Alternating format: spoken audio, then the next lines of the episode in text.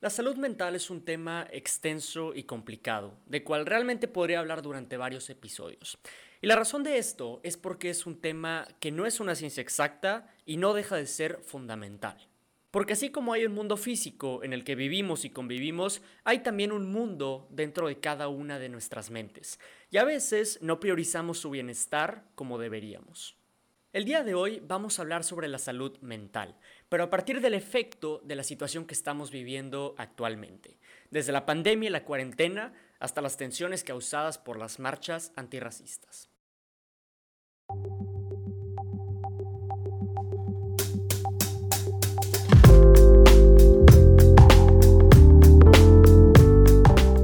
De chavo a chavo. Un podcast creado por un adolescente y para cualquier otro adolescente en donde discutimos situaciones cotidianas que atravesamos, problemas que enfrentamos y preguntas que todos nos hacemos.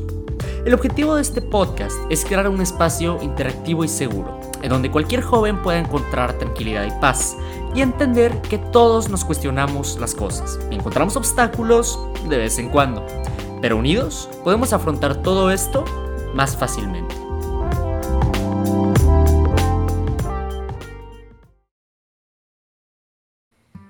Me gustaría empezar este episodio dando un poco de contexto estadístico de cómo la pandemia ha afectado la salud mental en los últimos meses. Y quiero hacer esto porque creo que es muy interesante analizar los efectos variados e inciertos que ha podido tener, porque por más bizarro que suene, en algunos países la pandemia ha tenido un efecto positivo en la salud mental de las personas, mientras que en otros países ha tenido un efecto tremendamente negativo. Hace unas semanas vi una publicación de una periodista española que afirmaba que a raíz de la pandemia y de la cuarentena, las tasas de suicidio se habían reducido en países como la misma España y otros países como Japón.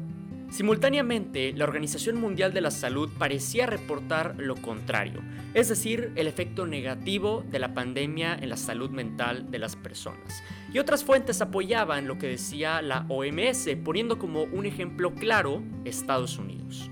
Ahora hablemos un poco más sobre los casos concretos de Estados Unidos y Japón. Concretamente se estima que en Japón las tasas de suicidio se han reducido en un 20%, comparando cifras entre abril del 2020 con abril del 2019. Esto según fuentes como The Guardian y El Confidencial. Caso contrario es lo que está ocurriendo en Estados Unidos, en donde una encuesta conducida a finales de marzo por la compañía Kaiser Family indicaba que el 45% de los adultos estadounidenses consideraban que su salud mental se había visto perjudicada a raíz de la pandemia y la cuarentena. Cabe mencionar que en las fechas en las cuales se realizó esta encuesta, Estados Unidos tenía solamente 160.000 casos de COVID-19, cifra que parece insignificante considerando que hoy en día tienen más de 2.25 millones. Si consideramos que la pandemia, es decir, un mismo suceso, ha tenido un efecto en la salud mental tan opuesto en estos dos países, entonces, ¿cuáles son los factores que causan esta diferencia? Para contestar esto, me gustaría platicarles de un estudio publicado en abril de este año por los doctores Mark Rieger, Ian Stanley y Thomas Joyner, en donde básicamente se habla acerca de los factores de riesgo para la salud mental durante esta cuarentena. Algunos de estos factores de riesgo son la incertidumbre económica, el consumo de demasiadas noticias o información falsa, el incremento en las ventas de arma de fuego, y el cuarto factor de riesgo, el consumo de sustancias nocivas, sea el alcohol o sean las drogas. Veamos cómo difieren Japón y Estados Unidos en relación a estos factores de riesgo. Por el lado de la incertidumbre económica, se estima al momento que en Japón el 2.6% de la población está desempleada. Sin embargo, en Estados Unidos esta cifra es mayor al 13%. Esto según la revista Expansión. En términos de la exposición a la información falsa, un estudio del 2018 de Reuters muestra que Estados Unidos, a nivel global, es el cuarto país con mayor exposición a información falsa. En esta estadística, Japón se sitúa en noveno lugar, mientras que, curiosamente, mi México se encuentra en segundo lugar. Bueno, sigamos con la venta de armas de fuego. Es bien sabido que Estados Unidos es de los países, si no es que el país, con mayor posesión de armas de fuego entre civiles. Curiosamente, también las armas de fuego representan la forma más común de cometer suicidio en tierras estadounidenses. Esto también de acuerdo al estudio de Rieger, Stanley y Joinder. Además, la venta de armas de fuego ha alcanzado cifras históricas durante esta cuarentena. Según The Guardian, la venta de armas de fuego en marzo de este año ha sido 80% mayor que la venta en ese mismo periodo, pero del 2019.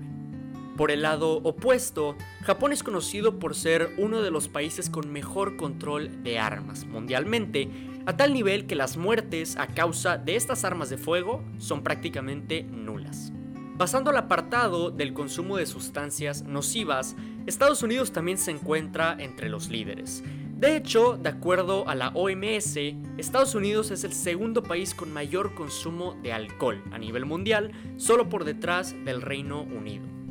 Estadísticas similares se muestran al analizar el consumo de droga de los estadounidenses.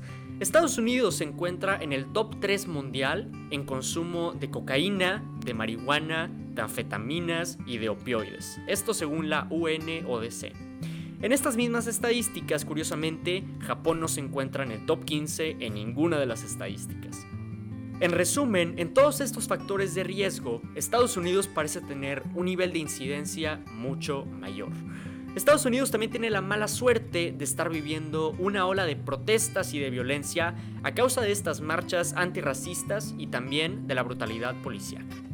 Lo que tienen en común estos factores e incluso las protestas que se están viviendo en Estados Unidos y en otros países es que todos incitan a la incertidumbre, a la ansiedad, a la desesperación y a tomar decisiones y acciones impulsivas con tal de dejar a un lado las emociones negativas. Y esto justamente tiene un efecto en la salud mental, no solo en Estados Unidos y en Japón, sino en todos lados y para ti y para mí. Todo esto que estamos viviendo no tiene precedentes, al menos para nosotros. Y al estar viviendo algo que es complicado de entender, además de difícil de predecir, tiende a generar esta incertidumbre y esta ansiedad. Y en tiempos normales, al experimentar emociones negativas como estas, tendemos a recurrir a nuestro escape.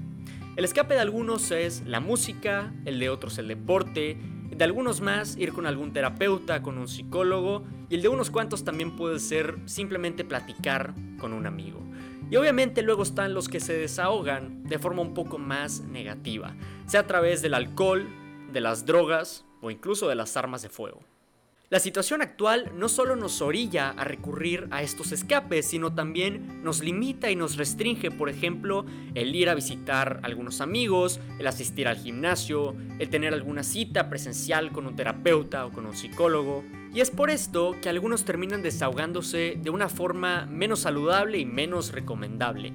Y por esto mismo la venta de armas de fuego en países como Estados Unidos está incrementando junto con la venta de sustancias como el alcohol. Creo que con esto está claro el punto de que las circunstancias actuales no son las ideales para el bienestar de nuestra salud mental. Pero entonces, ¿cómo le está haciendo Japón para reducir sus números de suicidios?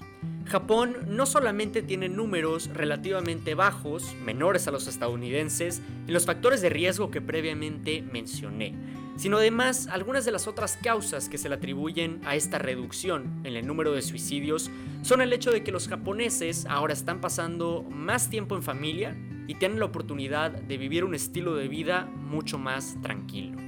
¿Qué podemos hacer nosotros entonces en comparación a lo que ha estado ocurriendo en Japón? Por más que nuestras circunstancias por el país o por la región donde vivimos no los podemos cambiar, Sí podemos, por ejemplo, regular nuestro consumo de información, intentar pasar el mayor tiempo posible con la familia, obviamente en la medida posible, y también en estas fechas tenemos el tiempo y tenemos la disponibilidad para intentar algún nuevo pasatiempo, alguna nueva actividad que pueda funcionar como nuestro escape, como nuestra forma de desahogarnos. Leer libros, practicar yoga, meditar, Actividades como estas, además del ejercicio o practicar un instrumento, pueden ser actividades tremendamente beneficiosas para nuestra salud y más importante para nuestro bienestar mental.